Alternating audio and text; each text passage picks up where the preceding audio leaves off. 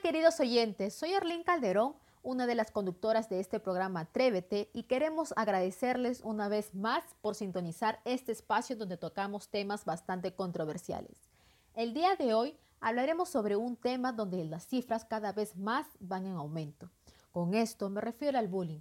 El bullying, o también conocido como acoso escolar, es una práctica perversa en la que un grupo de escolares ejerce violencia psicológica y física contra un compañero con el fin de torturarlo y humillarlo. Y para conocer más sobre este tema, tenemos el agrado de entrevistar a la psiquiatra de Yanira Pérez, egresada de la Universidad de Lima, quien nos responderá ciertas preguntas acerca de este fenómeno. Bienvenida, doctora Pérez. Gracias por aceptar la invitación y compartir sus conocimientos con nosotros y los oyentes de este espacio Atrévete. Gracias, Arlene. El gusto es mío por poder aconsejar a los oyentes de este gran programa. Por supuesto que sí, doctora. Bien, profundizándonos en el tema, el bullying es una conducta repetitiva e intencional por cualquier medio por la que un alumno pretende intimidar, someter, amedrentar y atemorizar emocional o físicamente a la víctima, ya sea dentro de las instalaciones de una institución educativa o fuera de ella. ¿Estoy en lo correcto? Así es, se trata de una forma de violencia que puede pasar desapercibida para los padres y las autoridades que suelen naturalizarlo como cosas de chicos y restarle importancia. Sin embargo, este fenómeno social puede causar enormes daños emocionales y psicológicos en la víctima, además de alentar y normalizar el ejercicio de la violencia en el abusador. Doctora, justamente sobre eso se enfoca mi siguiente pregunta. ¿Cómo se puede diferenciar las bromas de las agresiones? Es necesario aprender a diferenciar las bromas y el bullying. Cuando la broma se reitera más de dos veces se convierte en bullying. Bromear cuando alguien tuvo un incidente gracioso puede ser divertido, pero no cuando están tocando fibras sensibles. Hacer burlas de un mal momento emocional, físico o económico tiene una clara intención de denigrar. Eso es acoso escolar. El bullying ridiculiza y expone la parte más vulnerable de la víctima. Usualmente los agresores crean un clima de linchamiento colectivo y de aislamiento de gran crueldad con las emociones de la víctima. Además, ponen su contra al grupo entero, ya que muchos terceros se suman a la agresión por miedo a convertirse en las próximas víctimas o por sentirse protegidos y poderosos estando del lado de los abusadores.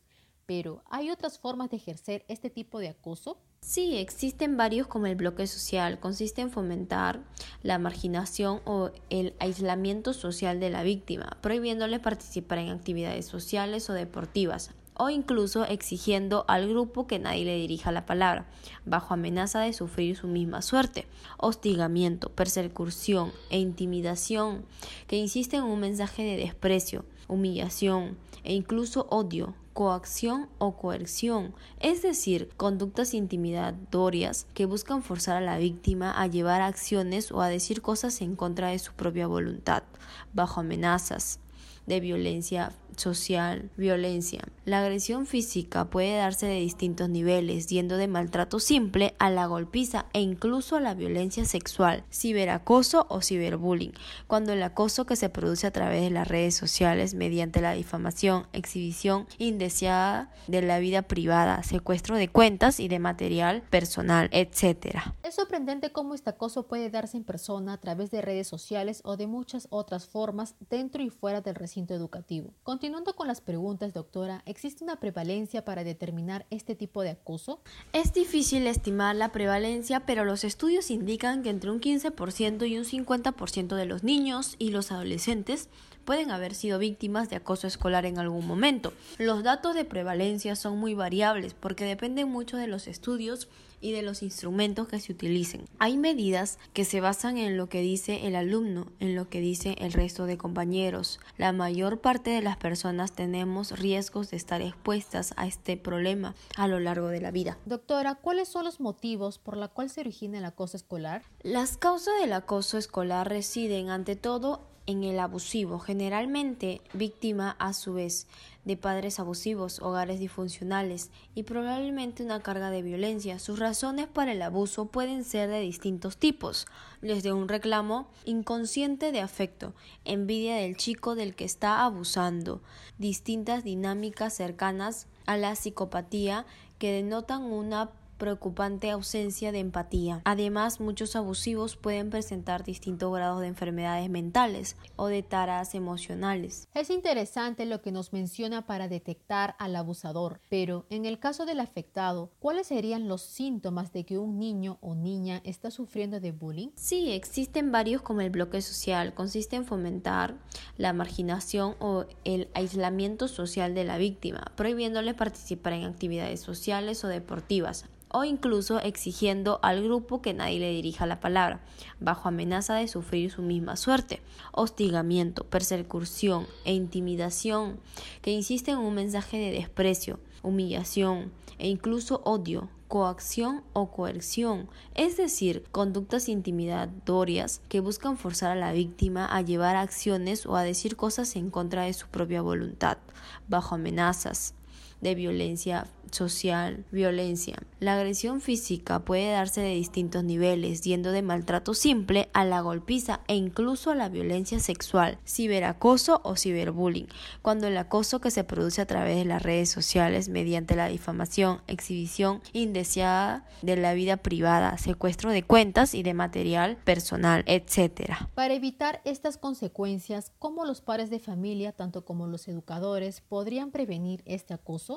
Bueno, las estrategias tienen que ir enfocadas en reducir la incidencia. Los profesores y los padres de los adolescentes tienen que llevar a cabo medidas que impidan la aparición de nuevos casos de bullying, reducir los casos, llevar a cabo actuaciones que dificulten que el maltrato se siga produciendo y que el adolescente tenga mayores problemas. En este sentido es necesario que exista una relación de comunicación fluida entre la familia, y los profesores del centro. Además, los profesores deben aumentar la vigilancia a la entrada y a la salida del colegio, así como en los lugares donde sea frecuente que se produzca el acoso. Interesante lo que nos menciona la doctora Pérez. Por eso, queridos oyentes, es de suma importancia enfocarnos en el apoyo y confianza que deben de formar los padres para evitar este tipo de problema. La intervención de los padres, tanto del acosado como del acosador, frente a este fenómeno es muy necesaria, Estar a uno u otro lado de la barrera es estar en el problema y tan importante es impedir que el acosador siga acosando como que la víctima siga sufriendo acosos. Muy bien, doctora, estamos agradecidos por brindarnos su tiempo para responder a algunas dudas sobre este tema.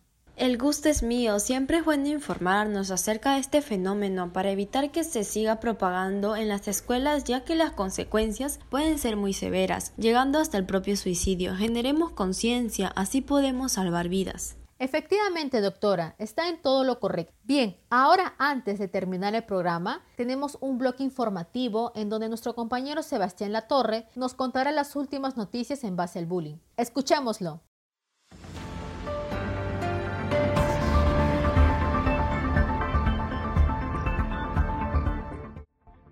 Hola a todos y bienvenidos al bloque de noticias de nuestro programa Atrévete niña de 10 años que era víctima de bullying en su colegio en los Estados Unidos se quitó la vida debido a que era insultada por sus compañeros por su color de piel y un lunar en su frente.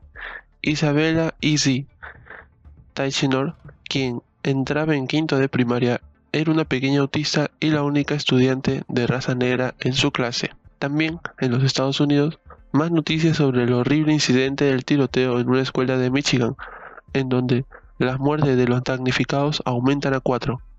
Ethan Combry, el principal sospechoso de este tiroteo, se indica que sufría problemas mentales y que sus padres, ya arrestados, no sabían de su estado mental. Por último, en el Perú, el Poder Judicial da la primera sentencia por bullying en un colegio en el Cusco. Según cuentan en las redes sociales, el motivo fue no prevenir ni corregir la reiterada agresión que sufrió un menor. Fue por un hecho ocurrido en el año 2013, el director del Colegio Salesiano del Cusco junto a los dos docentes pagaron una indemnización de 10.000 soles, además de una multa de 3.700. Esto fue todo por hoy, muchas gracias por su atención, seguimos con nuestro programa habitual. Gracias Sebastián por informarnos de las noticias más recientes sobre el bullying. Si tú, la persona que nos está escuchando, está sufriendo este tipo de acoso, te mencionamos el número de la línea CCB 0876 888 para que puedan ayudarte a salir de este tormentoso problema. Lamentablemente no tenemos tiempo para más. Esperemos que la información brindada en este caso nos sirva de ayuda, reflexión y concientización. Muchísimas gracias doctora Deyanira Pérez y muchísimas gracias a ustedes queridos oyentes por permanecer hasta el final de nuestro episodio. Ya saben que nos pueden encontrar en nuestra página de Facebook como Atrévete Podcast y estén pendientes a nuestro fanpage. Cuídense y hasta la próxima.